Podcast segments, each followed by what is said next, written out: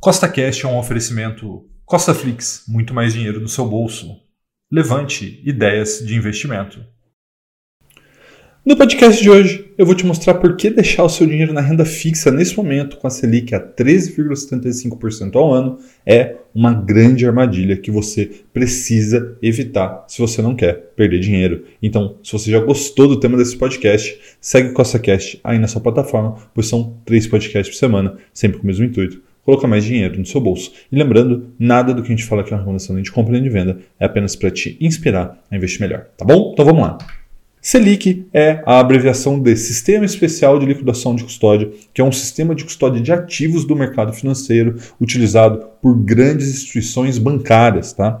E a taxa Selic é a taxa que os participantes desse sistema emprestam dinheiro entre eles de um dia para o outro. É uma taxa diária para cobrir as diferenças entre saques e depósito entre estas instituições bancárias. Então, essa é a taxa base do mercado financeiro brasileiro.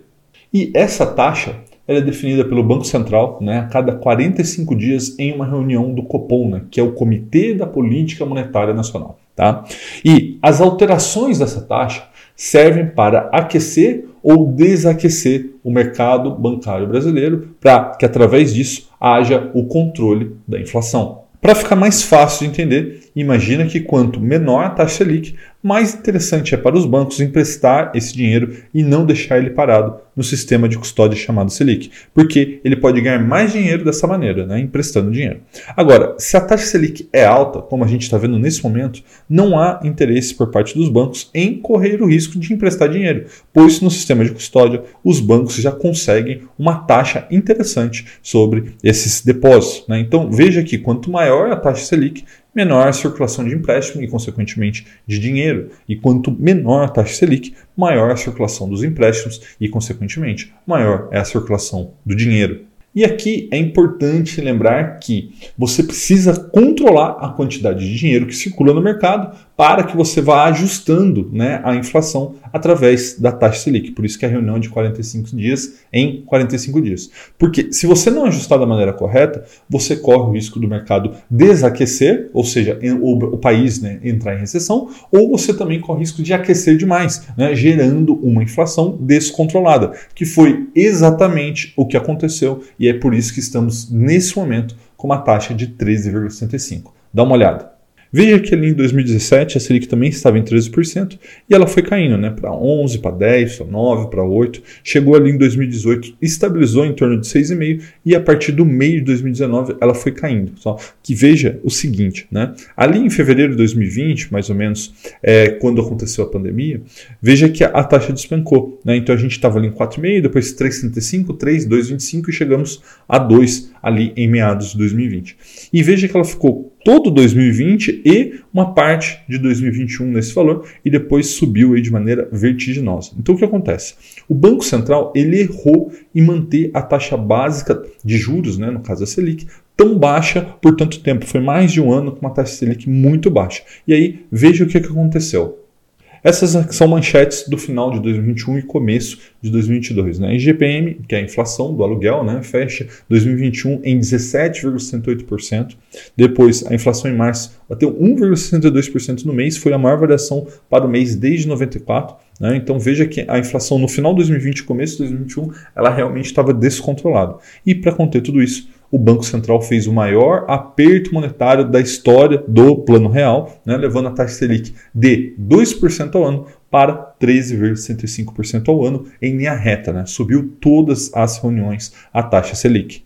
Agora vem o ponto mais importante desse vídeo, né, que é o que você tem que guardar. Então memoriza o que eu vou te dizer agora.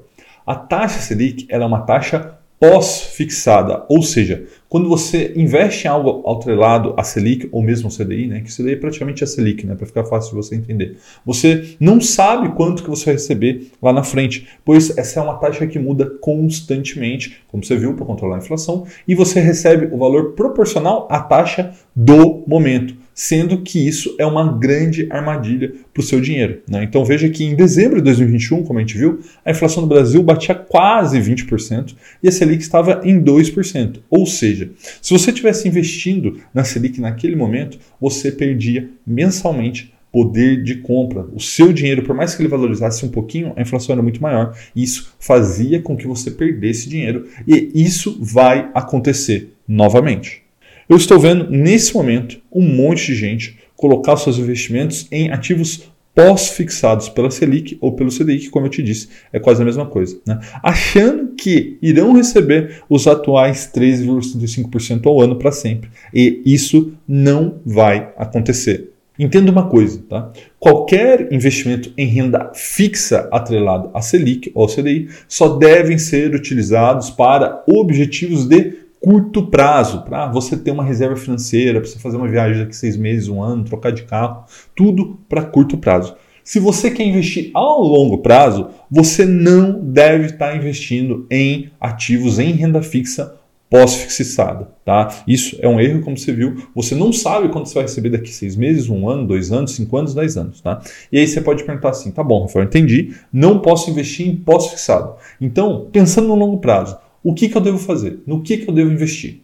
Então, se você quer investir em renda fixa no longo prazo, você deve dar preferência para títulos indexados pela inflação, como o Tesouro IPCA+, está aí na sua tela. Né? Veja que para 2026 você recebe 5,63% mais inflação e assim sucessivamente. Tá? Agora, importante, esses títulos são títulos de longo prazo. Você não deve colocar aqui o dinheiro de curto prazo por quê? Porque esses títulos têm marcação a mercado, eles oscilam conforme os juros e a inflação. Mas o que é importante que você saiba?